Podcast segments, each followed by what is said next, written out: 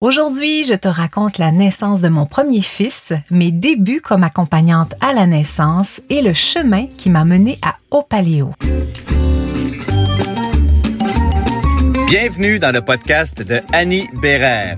Passionnée de grossesse et d'accouchement, Annie est accompagnante à la naissance depuis plusieurs décennies.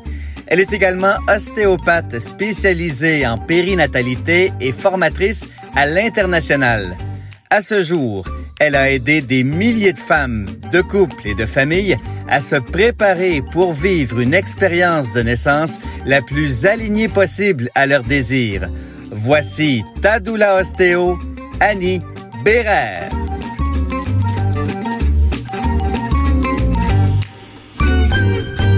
Aujourd'hui, je me replonge dans un de mes plus forts souvenirs à vie, la naissance de mon premier fils Samuel. Première grossesse surprise, parce qu'il faut que je te dise que même si j'avais un très grand désir d'avoir des enfants depuis toujours, il n'était pas encore arrivé le moment où je m'étais dit dans ma tête, OK, ça y est, je me sens prête. Maintenant, avec le recul, je pense que c'était très, très bien que, Samuel décide de se présenter par surprise parce que probablement que ça aurait été long avant que, que je me sente vraiment assez prête pour faire le pas. Donc, la grossesse euh, se présente et d'ailleurs, euh, écoute, j'étais tellement dans, dans pas là-dedans, mais tellement pas du tout. Ça faisait plusieurs jours que j'avais des maux de cœur. Puis là, j'étais certaine que j'avais comme un problème au niveau de mon foie, une indigestion. Que j'étais là que je mangeais le minimum que je pouvais dans mes journées pour essayer d'aider mon système. Et là, j'arrive à un moment donné euh, chez une de mes amies et là, je la vois encore. Écoute, ça fait 30 ans de ça, puis je la vois encore assise de l'autre côté de la table. Et là, je suis là que je lui raconte mes symptômes. Et là, elle me regarde, puis là, je vois dans ses yeux qu'elle a l'air à dire, ben voyons Annie, es-tu sérieuse? là, je fais comme, mais quoi? Elle dit, ben Annie, t'es enceinte? Je fais, que, que, que, quoi? Et là, à partir du moment où elle m'a dit ça, je comme, j'étais super contente. directement, j'ai fait, oh mon Dieu, je serai, je serai enceinte.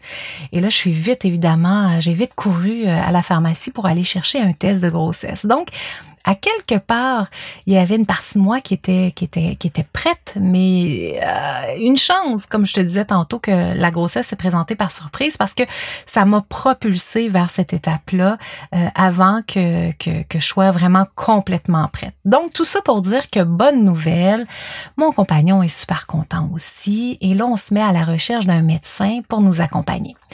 Alors là, moi, il faut que je te dise que j'ai une grande richesse dans ma famille en lien avec les accouchements.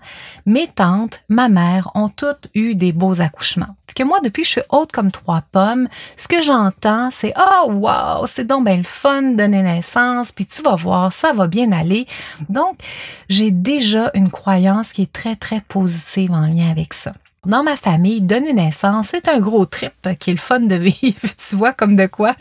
D'une, d'une famille à l'autre, c'est pas toujours la même chose.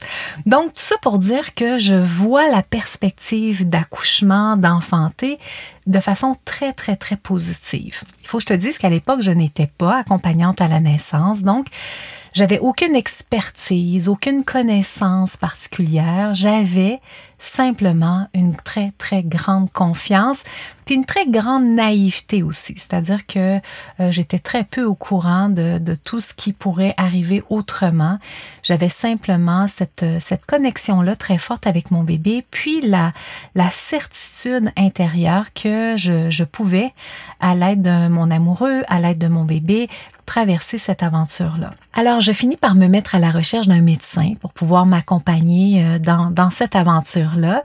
Et euh, je voulais absolument avoir un médecin en particulier parce que deux de mes tantes avaient donné naissance avec lui dans l'hôpital ou de la ville où j'habitais, de la ville de Québec à l'époque.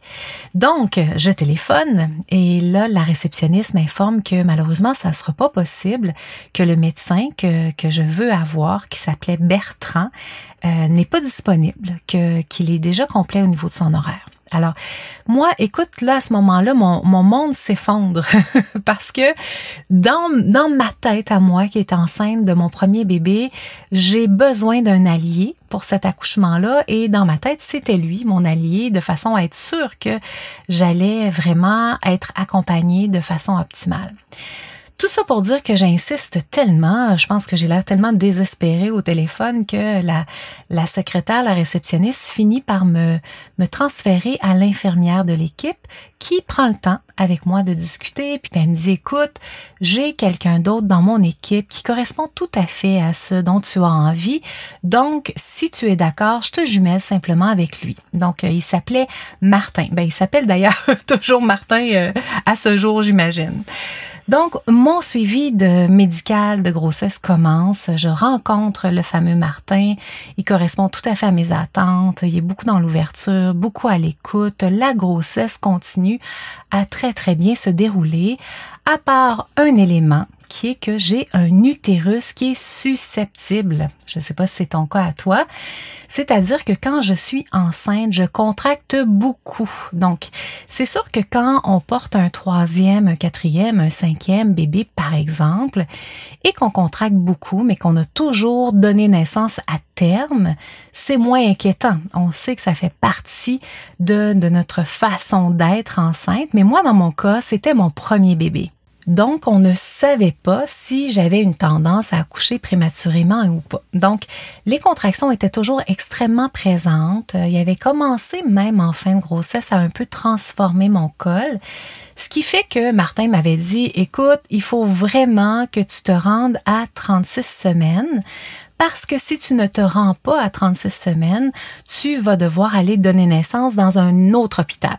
Alors là, je pense que tu as déjà compris à quel point je tenais à avoir le suivi avec cette équipe-là, qui était une équipe d'omnipraticiens, et que je voulais pouvoir avoir accès à tout ce dont mes tantes m'avaient parlé en termes d'accompagnement, puis d'avoir un accouchement le plus physiologique possible. Hein, si tu m'avais rencontré à ce moment-là, je t'aurais pas dit le mot physiologique parce que je, je probablement que j'avais aucune idée à quoi ça faisait référence, mais c'était ce dont je rêvais. C'est-à-dire que je voulais vraiment vivre chacune des étapes. Tu vois, il y a beaucoup de femmes qui font comme oh my god, moi le moins de douleur possible, si je pouvais sentir rien du tout, je serais contente.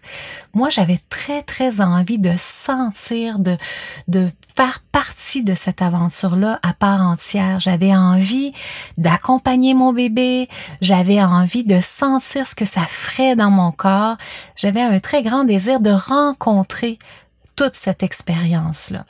Donc, on, se retrouve pendant la grossesse où j'ai beaucoup de contractions. Puis donc, comme Martin me dit, écoute, le 36 semaines, c'est vraiment important. Ben évidemment, à partir de là, puis à partir du fait où mon col avait déjà commencé à se transformer, malgré le fait que j'étais loin d'être à terme encore, on a mis plein de mesures pour que je contracte le moins possible. Donc, par exemple, faire le moins possible de marche, de, d'exercice et compagnie, pas de sexualité, ben, tout ce que tu peux imaginer pour pouvoir prévenir le plus possible le, risque d'accoucher prématurément. J'avais aussi eu la chance d'avoir un suivi en préparation affective à la naissance, mieux connu en France sous le nom d'aptonomie.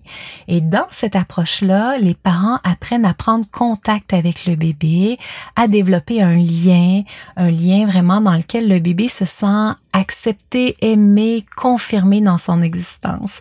Donc, on utilisait aussi beaucoup ça pour rendre mon muscle utérin de plus en plus le plus souple possible et pouvoir continuer à prendre contact avec notre bébé puis à le sécuriser malgré le fait que j'avais quand même pas mal de contractions ici et là. Et là, moi, ben, écoute, euh, j'avais pris un calendrier, bien évidemment, pour voir qu'est-ce que, qu'est-ce que ça représentait 36 semaines. Et le 36 semaines égalait le 12 juin. Fait que moi, dans ma tête, là, ça, ça a été une erreur, mais tellement incroyable. Dans ma tête, à tous les jours, plusieurs fois par jour, je visualisais le 12 juin. Mais plutôt que de me dire, il faut que ça soit après le 12 juin, on dirait que j'ai focalisé sur cette date-là en faisant 12 juin, 12 juin, 12 juin. C'était comme un genre de mantra.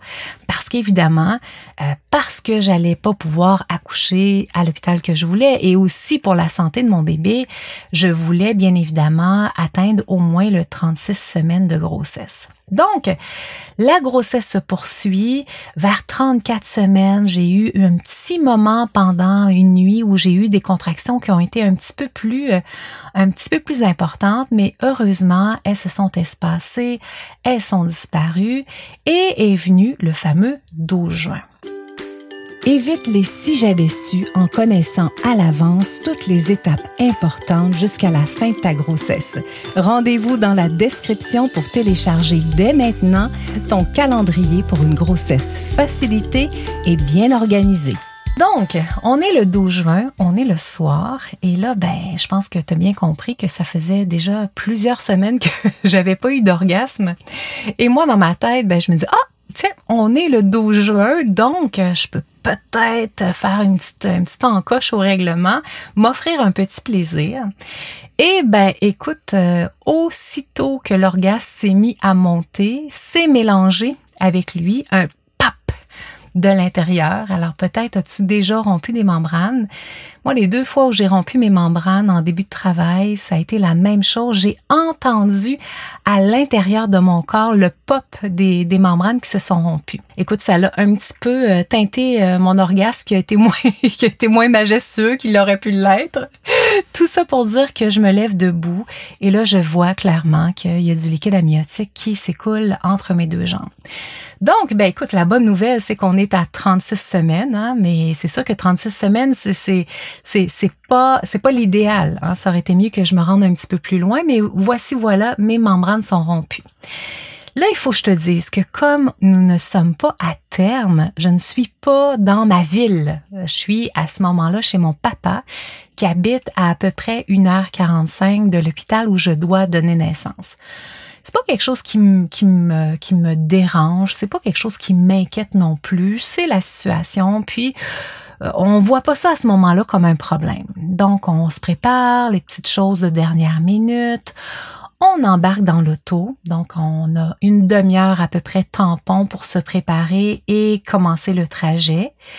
Et là, les contractions embarquent. Mais quand je te dis embarque, là, J'avais, je m'étais acheté une petite bouteille d'élixir floral pour pouvoir m'accompagner pendant mon travail.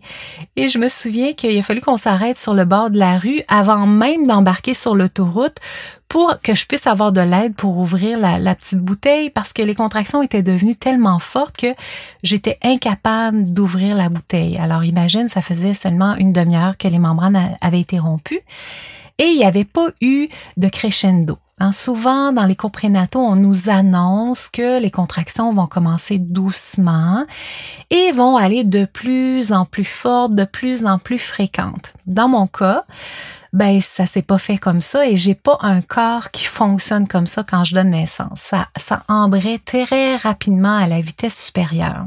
Donc, les contractions sont très rapprochées, sont déjà très puissantes. On embarque sur l'autoroute. Et là, je te rappelle qu'on est le soir. C'est formidable. C'est tellement extraordinaire. C'est comme si la vie avait voulu m'offrir un cadeau extraordinaire de dire, écoute, on va mettre autour de toi tous les éléments les plus intéressants pour favoriser ta bulle hormonale.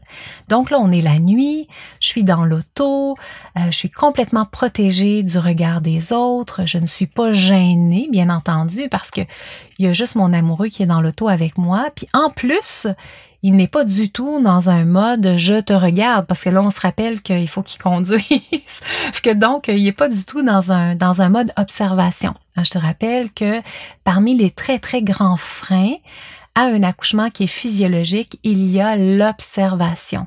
Il y a une anecdote croustillante, extraordinaire que, que Michel Audin raconte souvent dans ses, euh, dans ses conférences, qu'il est que il y a plusieurs années, hein, ça, ça fait déjà plusieurs décennies, au moment où il a commencé à travailler en centre hospitalier pour aider, pour accompagner des femmes qui donnaient naissance, que les infirmières à l'époque, puis moi j'ai connu ça aussi dans, dans mes débuts comme accompagnante, les infirmières devaient rester dans la chambre pour vérifier l'état du bébé et voir le tracé de réactivité fétale, Et là, il a observé que quand les infirmières étaient dans la chambre pour faire des vérifications constantes, que le travail des femmes était souvent plus compliqué.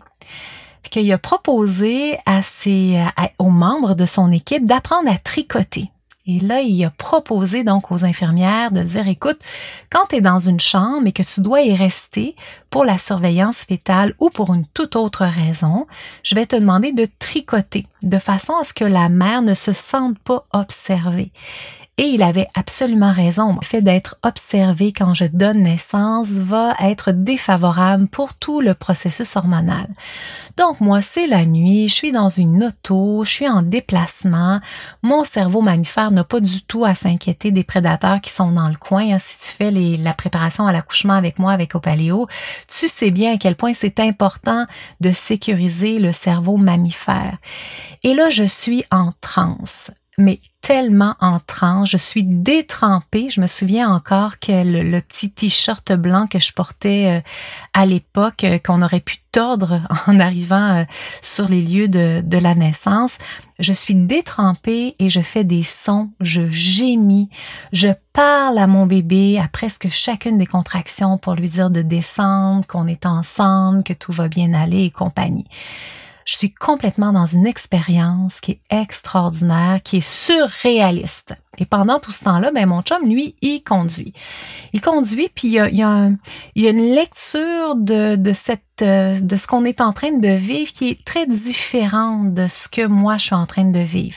D'ailleurs, après coup, il va me dire mais est-ce que ça t'a ça t'a-tu vraiment fait mal? Puis je fais comme ben oui, ça faisait mal, mais il y a quelque chose de ce que j'exprimais à l'extérieur qui n'était pas décodé comme tel. Et tu vas voir que dans les accouchements physiologiques, c'est quelque chose qui arrive très, très souvent. Ce qu'on vit intérieurement et ce que les gens observent lorsqu'on est dans un état d'abandon et de lâcher prise, c'est deux expériences qui sont complètement, complètement différentes.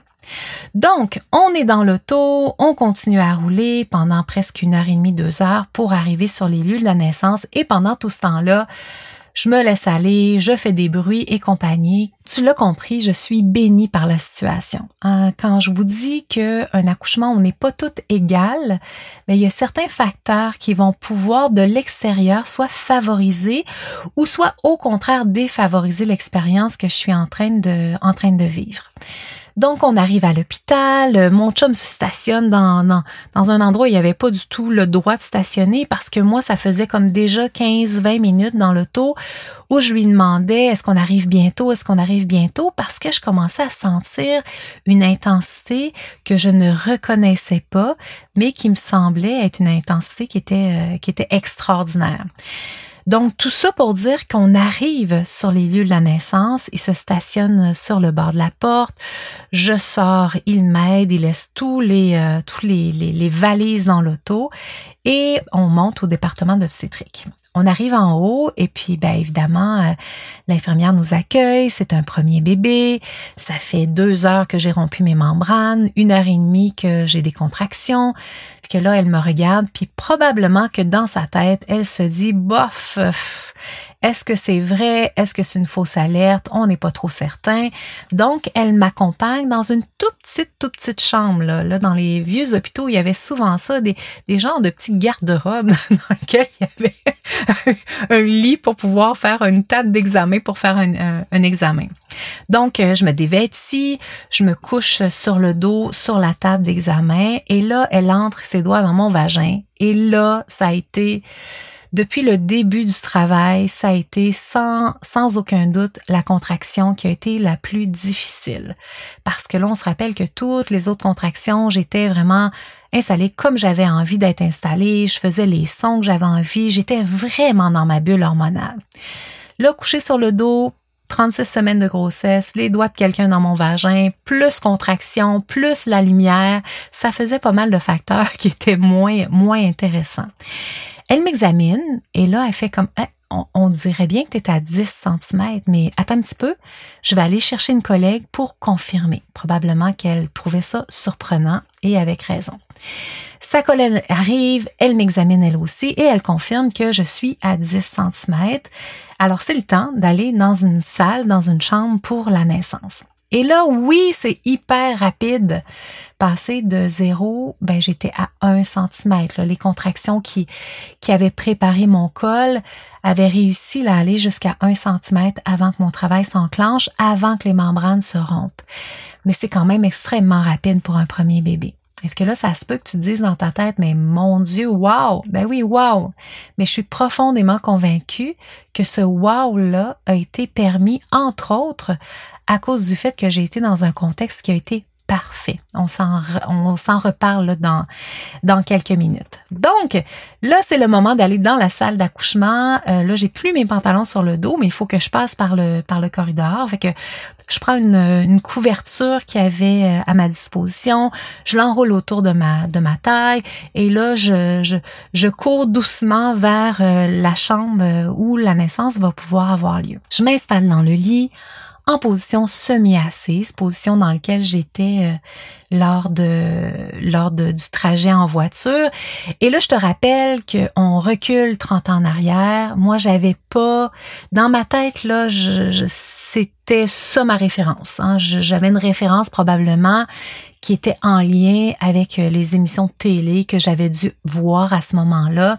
Donc, je m'installe en semi-assise et là, je demande à l'infirmière, Madame, il faut appeler Martin pour qu'il puisse s'en venir. Parce que là, une des raisons pour laquelle j'avais choisi cette équipe-là d'omnipraticiens, c'était que à l'époque, ça a peut-être changé maintenant, à l'époque, les omnis faisaient leur accouchement. Donc, euh, j'avais confiance que quand j'allais donner naissance, c'est Martin qui allait se présenter. Puis ça, pour moi, c'était quelque chose d'extrêmement sécurisant. Fait que là, l'infirmière me dit non, non, euh, ça sera pas possible. Martin, il pourra pas euh, arriver. Il était déjà à 10 cm. Il va falloir faire affaire avec le médecin de garde.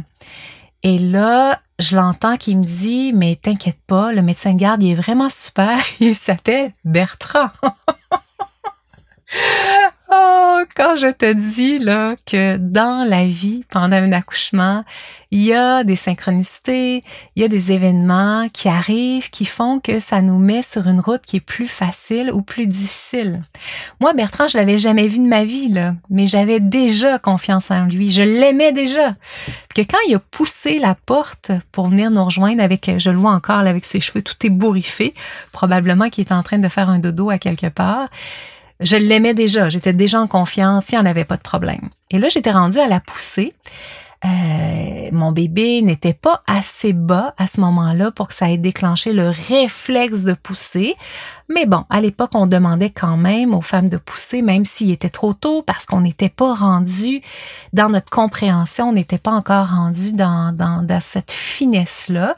Et donc, l'infirmière avait déjà commencé à me demander de pousser. Et là, ce que je me souviens très bien, c'est que je ne savais pas comment faire. Parce que comme mon bébé était très haut dans mon bassin, que j'étais pas encore rendue à l'étape de la poussée réflexe, j'étais perdue. Je, je comprenais pas du tout qu'est-ce qu'elle me demandait. Et là, Bertrand rentre, il arrive, puis il dit à l'infirmière, laisse-la faire, laisse-la, laisse-la faire comme elle veut.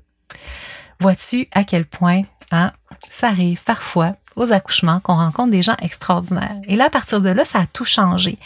Parce que j'ai pu revenir dans la zone, en tout cas une zone intermédiaire qui ressemblait davantage au moment où j'étais dans l'auto, où j'étais complètement connectée dans mon instinct et pas en train de faire quelque chose qu'on me demandait de faire, mais sans trop comprendre, sans être trop connectée finalement à ce qui se passait à l'intérieur de moi. Donc, mon bébé a descendu, descendu. Bon, évidemment, la poussée n'a pas été très compliquée parce que c'était un petit bébé de 36 semaines. Donc, évidemment, euh, c'était pas un gros bébé. Samuel, il pesait 6 livres 8. 3 kilos pour les Européens, là, qui, euh, qui sont ici avec nous. Donc, c'était un petit bébé. La naissance s'est bien passée. On était comme aux anges ça a été même, je te dirais, la seule chose, c'est que ça a été surprenant pour moi. Même si je n'avais pas une préparation qui était très étoffée, je m'attendais quand même pas à ce qu'on mette un bébé sur mon ventre aussi rapidement que ça. A juste ça qui a fait comme, oh my god, déjà, un bébé, ok, parfait. Et donc, tout ça s'est très, très bien passé. Tellement que le médecin et l'infirmière, suite à l'accouchement, sont revenus dans la chambre et là je les vois arriver avec des petits euh, des petits calepins de notes là parce que là on se souvient que on n'avait pas de iPhone à l'époque, on avait des crayons et des papiers. Et là, ils s'approchent de nous puis ils nous font comme, OK, euh, dites-nous, comment, comment vous êtes préparés, vous autres, euh, pour votre accouchement? Parce que entre le moment où j'étais arrivée à l'hôpital et le moment de la naissance de Samuel, ça s'était extrêmement bien passé. j'avais vraiment eu la chance de rester connectée. Je me souviens que même quand on était là dans, dans le moment où Samuel était rendu à ma vulve et que j'étais dans mon rond de feu, oui, j'ai bien senti que ça brûlait, mais encore là, j'étais comme assez calme. Je me souviens même que je leur ai dit, ouf, ça fait, ça fait mal, hein, ça brûle. Et là, il faut que je dise, moi, je n'avais jamais vu d'accouchement à ce moment-là. Que donc, quand j'ai vécu cette, cette étape-là, dans ce calme-là, dans ce, oh oui, c'est vrai, ça fait vraiment mal, dans l'observation, je n'avais pas de référence. Donc, je n'étais pas en mesure de savoir que ce qui se passait pour moi était différent de ce que la majorité des femmes vivaient pendant leur accouchement. Donc, ils sont avec leur petit cahier de notes, puis là, ils veulent savoir comment on s'est préparé. Nous autres, on comprend pas trop, là, pourquoi ils sont si intéressés par ces informations-là, puis on comprend même pas pourquoi ils nous posent cette question-là. Que donc, je leur raconte que j'ai fait un suivi en préparation affective à la naissance, puis qu'effectivement, on a, on a pratiqué, on a appris des outils pour jongler avec la douleur, ce qui est tout à fait vrai, qu'on les avait très, très bien pratiqués, et que c'était peut-être ça qui avait fait que, que finalement ça s'était passé particulièrement bien pour nous. Peut-être. Les mois passent, euh, j'ai un, donc un petit bébé dans les bras qui, euh, qui est un baby, un bébé aux besoins intenses. Les premiers mois de mon postnatal ont été vraiment difficiles. Je te dirais que j'ai souvent été en détresse, je me suis souvent trouvée isolée, je me suis souvent posé des questions à savoir si j'avais fait un bon choix, s'il y avait quelque chose qui allait aller mieux bientôt, si j'allais rester dans ce tourbillon-là encore longtemps. Et une fois que j'en suis sortie, ben là est venu et né le désir d'être accompagnante à la naissance. Moi là, j'avais tripé ma vie en donnant naissance à mon fils et je me disais, hey, ça serait donc extraordinaire de pouvoir accompagner des familles qui vivent ça. Ça va être formidable.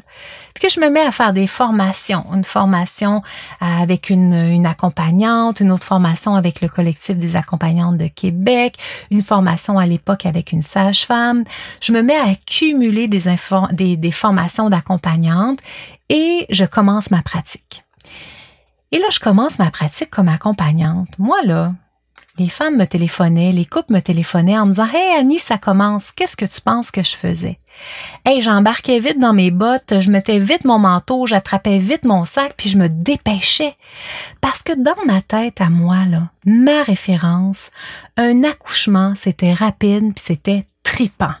Fait que si je prenais trop de temps avant d'arriver, là, j'allais manquer l'expérience, puis j'allais pas être aux côtés des couples quand l'expérience allait avoir lieu. Donc, je me dépêchais. Et là, ben, qu'est-ce que j'ai eu comme expérience encore et encore? C'est des expériences d'accouchement qui étaient souvent, pas toujours, mais souvent difficiles. Des expériences d'accouchement qui étaient souvent compliquées des expériences d'accouchement où les gens n'avaient pas autant de plaisir, je vais dire ça comme ça, à traverser l'aventure que ce que moi j'avais fait. Et moi, là, après mon premier accouchement, je me disais, wow, j'ai hâte d'accoucher à nouveau. Bon, j'avais pas hâte d'avoir un autre bébé parce que je trouvais ça vraiment difficile, le postnatal, mais le fait de donner naissance, c'est quelque chose que j'aurais revécu encore et encore. Et pour te dire à quel point c'est vrai, quand j'ai eu mon dernier bébé, ça a été un deuil pour moi de faire comme, OK, ça, là, ce trip-là, je ne vivrai plus jamais ça. Donc, j'observais que les couples autres, souvent, c'était un passage obligé pour les femmes, que c'était pas le fun comme expérience, qu'ils trouvaient ça difficile, que c'était quelque chose qui les stressait beaucoup, plutôt que d'être dans, oh wow, hey, je vais donner naissance puis je vais vivre cette expérience-là dans quelques semaines. Et là, ben écoute, euh, j'ai rencontré un mur de briques. Été tellement surprise de ça je j'en revenais pas de voir à quel point mon expérience et l'expérience d'une bonne partie des femmes qui étaient autour de moi étaient différentes. Et c'est là que ma croisade a commencé. C'est là où je me suis dit dans ma tête, à ta minute, là. ça se peut pas, là, que certaines femmes, comme j'ai eu la chance, vivent une expérience aussi extraordinaire, alors qu'il y a une grosse partie des gens que pour qui c'est complètement le contraire. Il doit bien y avoir des solutions, des choses qu'on peut mettre en place pour que les femmes puissent vivre une expérience qui est beaucoup plus satisfaisante. que ma première étape, ma première hypothèse, ça a été de me tourner vers la préparation affective à la naissance. Hein. Je t'ai dit tantôt que pendant mon accouchement, j'avais utilisé ces outils-là pour m'aider au niveau de la douleur et que effectivement, ça avait très très bien fonctionné pour moi que donc là, j'ai téléphoné à Brigitte Domaine, qui est la personne qui formait à l'époque les praticiennes, pour lui demander de venir au Québec pour former des praticiennes en préparation affective à la naissance. Puis là, mon objectif, évidemment, tu l'auras compris, c'était d'être dans le groupe parce que là, moi, j'étais doula et je voulais avoir cet outil-là pour l'offrir aux couples que j'accompagnais en me disant que ça allait peut-être faire une bonne grosse différence. Donc, cette formation-là a duré plus plusieurs années. Hein. C'est une formation qui s'échelonne sur six ans. Donc, pendant ces six ans-là, j'ai recueilli toutes les informations, toutes les compétences pour pouvoir offrir aux couples cette expérience-là. Et en même temps, j'ai cumulé les formations avec des sages-femmes, avec des médecins. J'ai fait un programme court à l'université. Je cherchais des réponses qu'il était très difficile de trouver je cherchais à cette époque-là déjà des réponses qui étaient autres que celles qui étaient véhiculées partout, parce que j'avais bien compris que les réponses dans les cours prénataux standards à l'ancienne, que moi j'avais suivi d'ailleurs en, en, en CLSC, n'était pas la réponse, n'était pas la solution. Parce que si ça avait été la solution, à l'époque, la majorité des couples allaient faire des cours de, de cette forme-là. Si ça avait été la solution, on aurait tous donné naissance de façon euh, optimale. Donc, je savais que la réponse n'était pas là mais je ne trouvais pas où elle était. Donc, j'ai comme continué à recueillir, recueillir, recueillir les informations pour trouver les réponses que je cherchais et vraiment bonifier l'expérience des couples que j'accompagnais. Et là, j'ai eu plein de plein d'hypothèses qui sont montées. Bien entendu, j'ai réalisé que la, les, les prémices que nous avions à l'intérieur de nous, les préjugés favorables ou défavorables, faisaient certainement partie de la solution il y avait aussi les connaissances qui pouvaient nous aider, hein, de savoir qu'est-ce qui est intéressant, qu'est-ce qui l'est pas. Connaissances dont je n'avais pas eu besoin parce que la vie, hein, la vie avec un grand V, m'avait protégé de ça.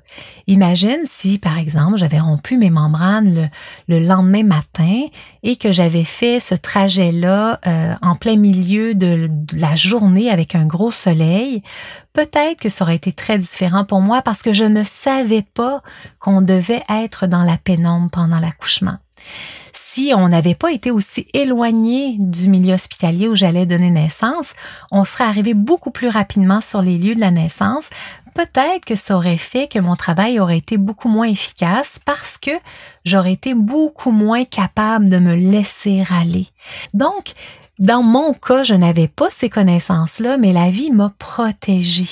Maintenant, dans un contexte où malheureusement c'est pas toujours comme ça, le fait d'avoir les connaissances, bien sûr, pouvait faire une différence.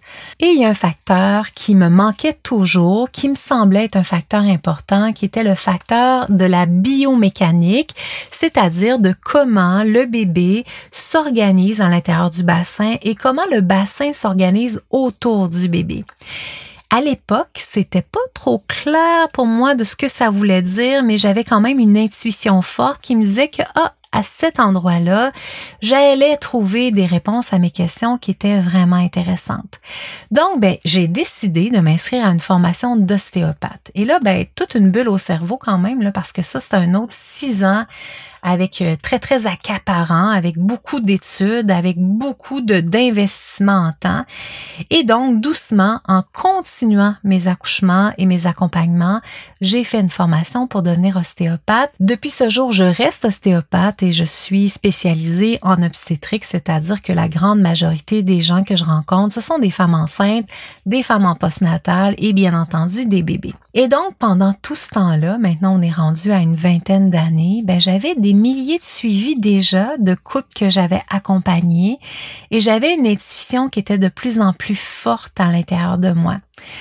Ça revenait sans cesse. Je me disais, hey là, avec tout ce que j'ai compris sur le terrain, avec tout ce que j'ai accumulé comme euh, observation, il faut absolument que je crée quelque chose avec ça.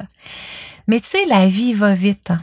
la vie va vite que même si cette euh, impression-là, cette intuition-là arrivait extrêmement souvent à l'intérieur de moi, qu'elle se manifestait souvent, je ne déployais pas de temps pour m'en occuper. Mais c'était de plus en plus fort, c'était là. Mon horaire était plein, je faisais beaucoup de stéo, je faisais beaucoup d'accompagnement à l'accouchement, que donc il y a comme si l'espace que j'aurais eu besoin pour créer ma méthode, pour créer l'approche qui allait rassembler tous les morceaux de robot que j'avais découvert, que j'avais pas cet espace-temps-là. Je sais pas si tu es d'accord avec moi, mais moi ce que j'ai observé, c'est que quand la vie veut que tu ailles à un endroit, puis que c'est ça ton X et que c'est ça ton chemin, et que tu t'obstines, ce que j'étais tout à fait en train de faire, il y a comme une organisation qui se fait bien au-delà de toi. Donc, un matin, j'ai deux clientes qui ont besoin que j'aille les voir à domicile. Habituellement, je fais pas de domicile, mais c'est vrai qu'avec mes clientes, avec Opaléo, quand c'est pas trop loin, puis que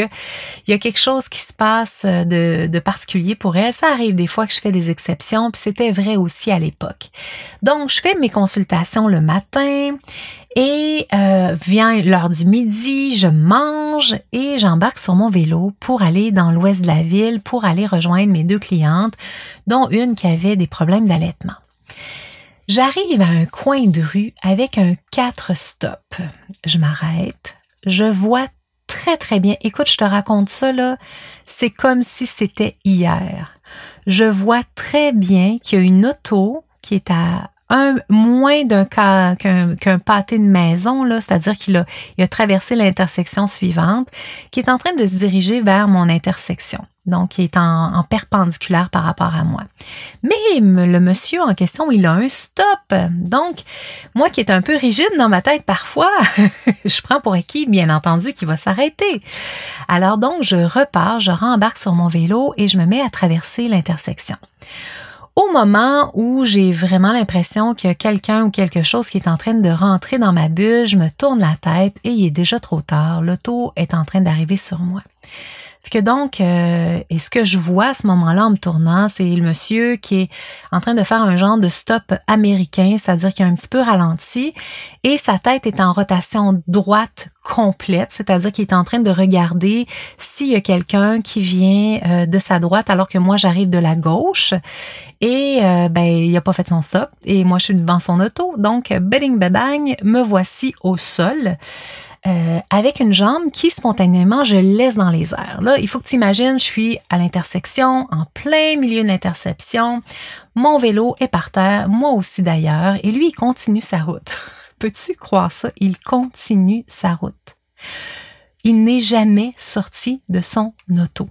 Il a continué sa route. Et puis il a fini par s'arrêter, se stationner entre l'intersection où on était, puis l'autre intersection, puis est resté dans son auto jusqu'à l'arrivée des policiers. En tout cas, fait que tout ça pour dire que si jamais tu frappes quelqu'un, mon Dieu, arrête-toi pour, pour lui porter secours, ça fait comme pas de bon sens. Tout ça pour dire que je suis au sol et que par chance, évidemment, il y a des gens qui sont témoins, puis que donc il y, a, il y a plein de gens qui viennent me voir. Les gens ont été vraiment hyper, hyper, hyper sweet. Et là, moi, j'ai ma jambe dans les airs, les pompiers arrivent, un gentil pompier qui arrive vers moi, qui dit, bon, qu'est-ce que je peux faire pour vous? Qu'est-ce qui se passe? J'ai dit, ah, touchez pas, touchez pas.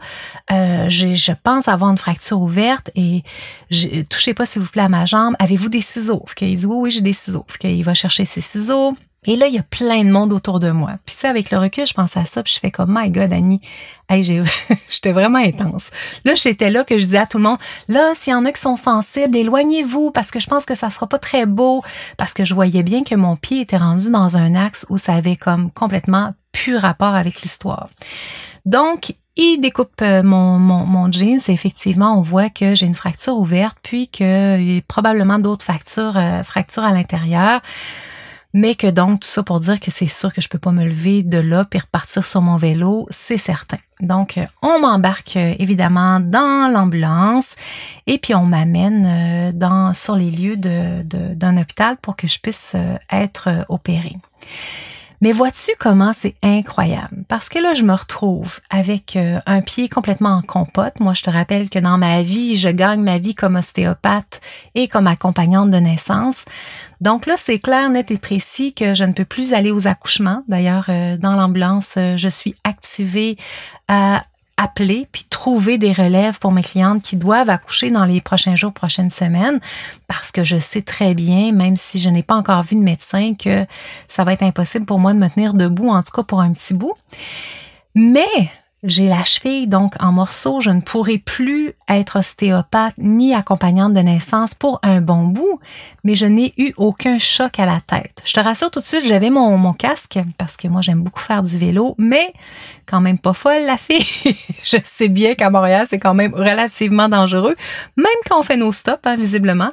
Puis que donc tout ça pour dire que je n'ai aucun choc à la tête et que ce, cette période-là de temps qui a été quand même euh, difficile, bien entendu, parce que euh, ça, a regorgé de plein de défis pour moi d'avoir euh, une cheville qui était non utilisable pendant plusieurs mois, mais ça m'a permis de créer la méthode, l'approche que dont je t'ai parlé tantôt, qui est en lien avec toutes les observations que j'avais faites dans les semaines, les mois, les années, les décennies précédentes. Et je suis profondément convaincue encore aujourd'hui que c'était arrangé avec le gars des vues. Et là, ça se peut que tu écoutes ça puis tu, euh, tu vires les yeux dans graisse de bine en faisant comme est complètement folle. D'ailleurs, j'ai plusieurs de mes amis qui le croient. Donc, euh, ne, ne t'inquiète pas, tu ne seras pas le premier ou la première à le penser.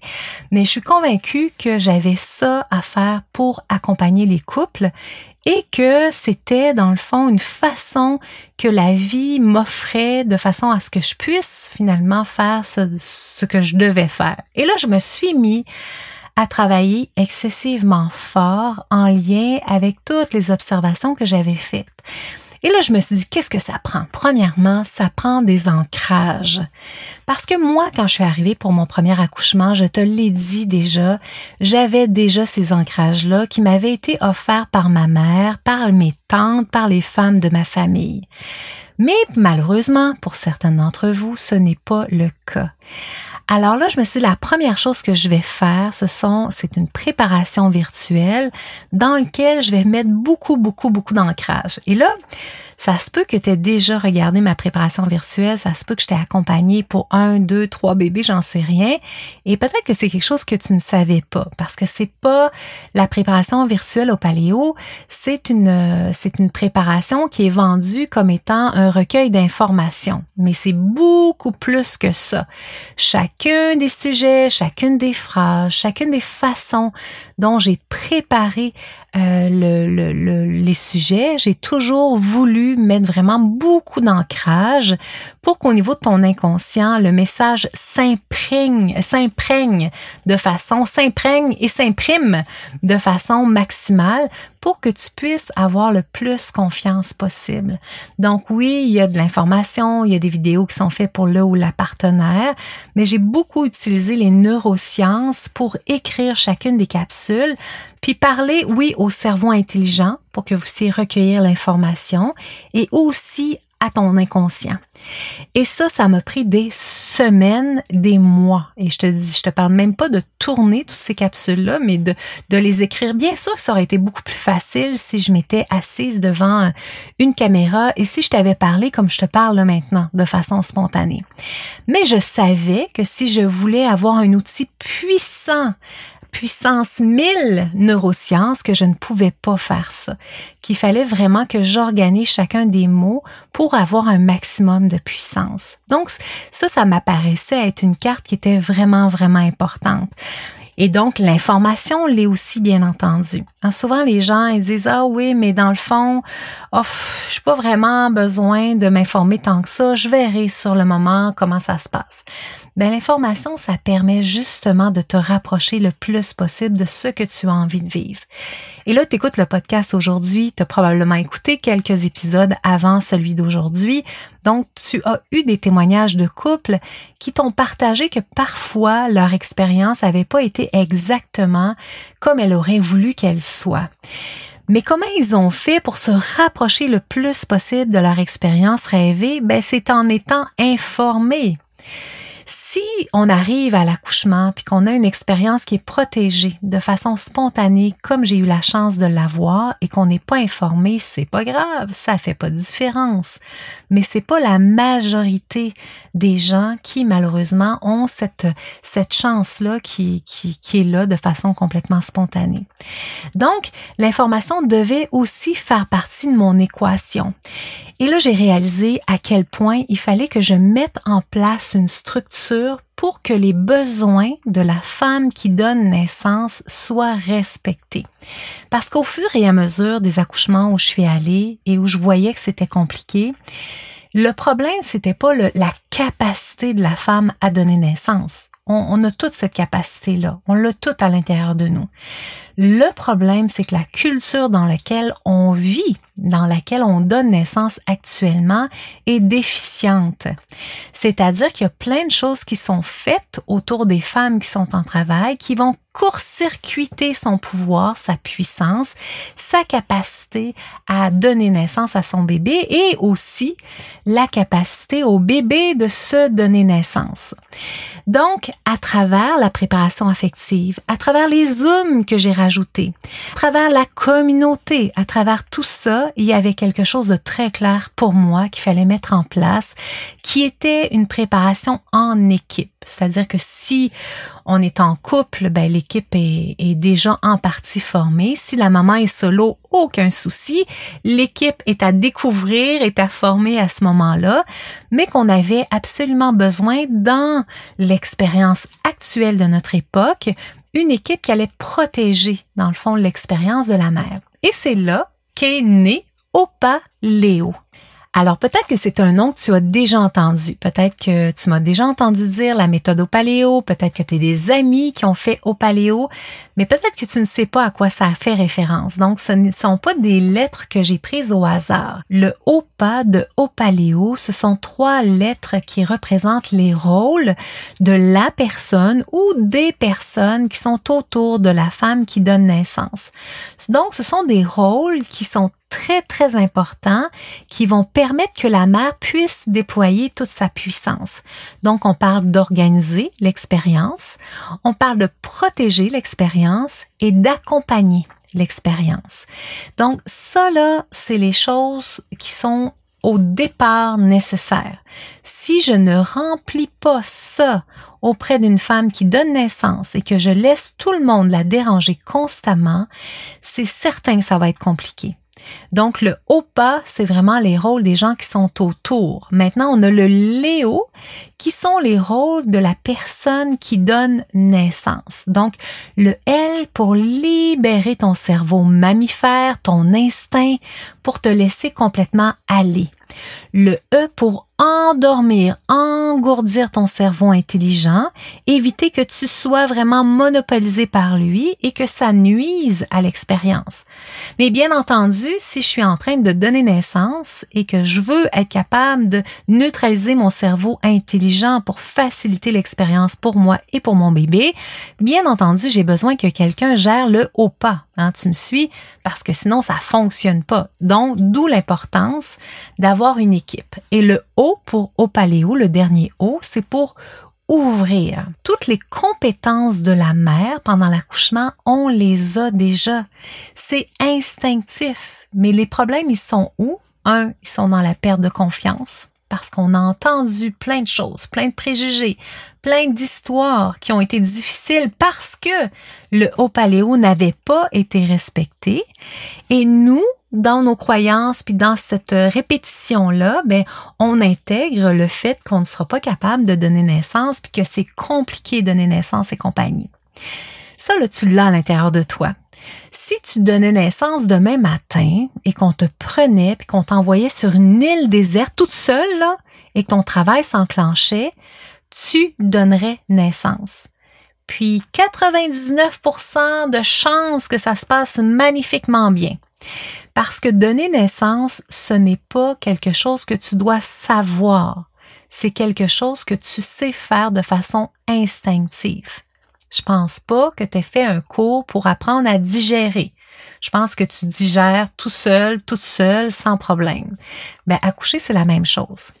Mais maintenant, on n'est pas sur une île déserte, il y a beaucoup de gens autour de nous, donc on a besoin d'avoir une équipe qui va protéger l'expérience et qui va l'organiser.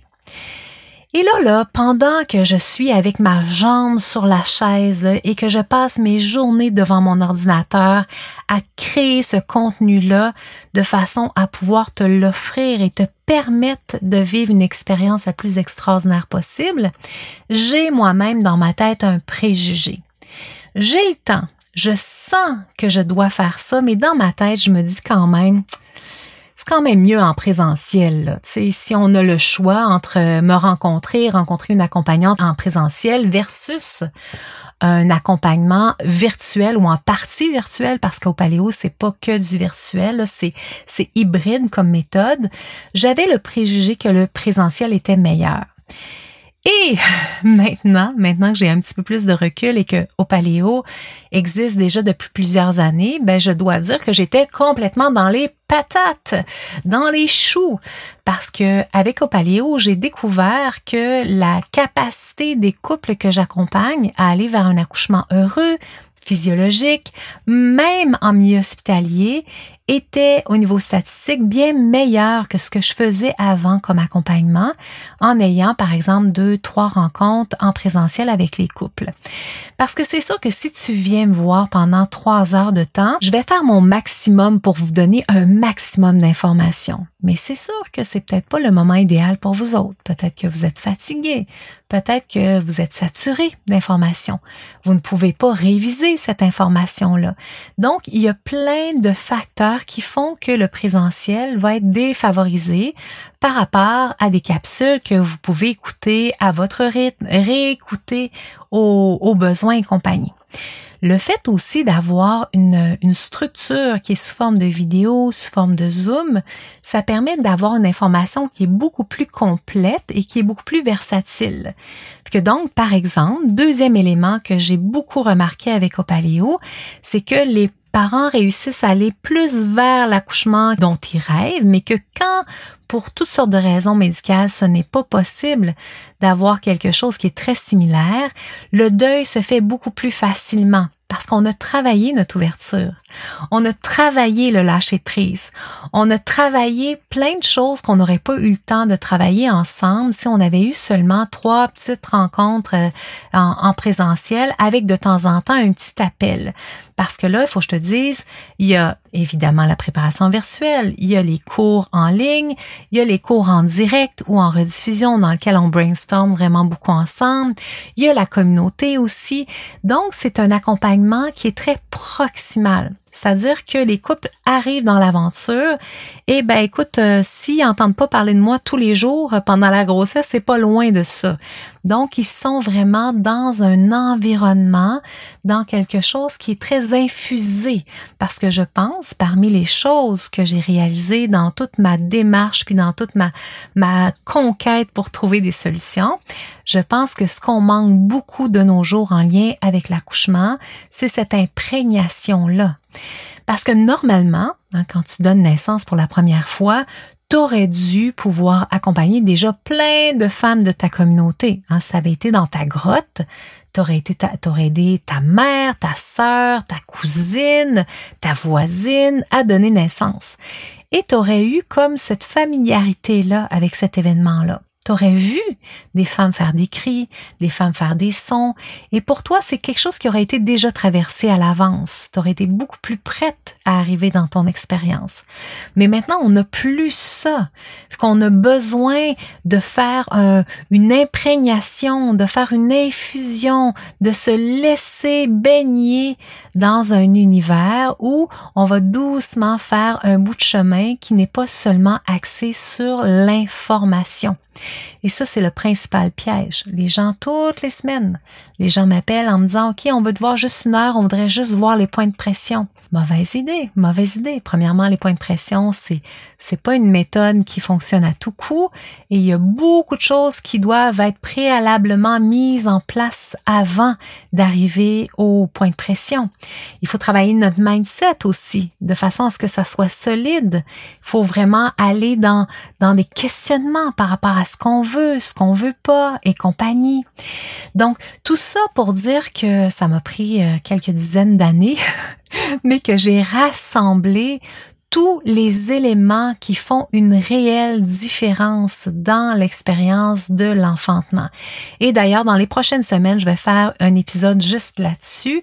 Je vais te donner vraiment tous les éléments, toutes les cartes qu'il est idéal d'avoir dans, dans, sa, dans, dans sa main lorsque vient le moment de donner naissance parce que c'est plusieurs éléments différents et plus on rassemble ces différents éléments-là, plus on a des chances de se rapprocher de l'expérience dont on rêve. Et bien entendu que l'information en fait partie.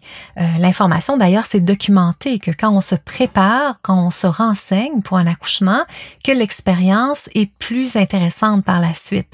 Mais cela étant dit, même si on focalise complètement sur l'information tout court, c'est loin d'être la seule carte qui va me permettre de transformer mon expérience. C'est vraiment important de multiplier les choses qu'on met en place de façon à vraiment être prêt, mais à tous les niveaux possibles. Alors voilà mon histoire. Comme tu peux voir, c'est, l'histoire de Annie qui a donné naissance à son bébé, mais c'est aussi l'histoire de Annie qui a eu un coup de foudre qui est devenue accompagnante, de Annie qui est devenue ostéopathe, de Annie qui a comme cumulé plein d'informations pour finir par euh, avoir au paléo comme euh, gravé sur le cœur pour pouvoir t'accompagner au mieux.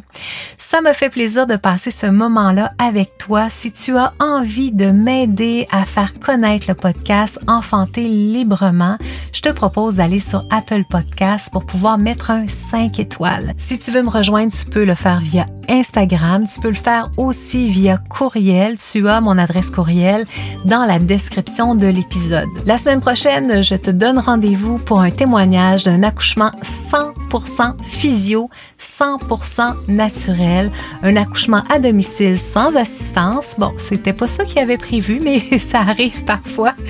Donc, je te donne rendez-vous. Audrey-Anne et Xavier seront là pour nous raconter leur aventure. À très vite!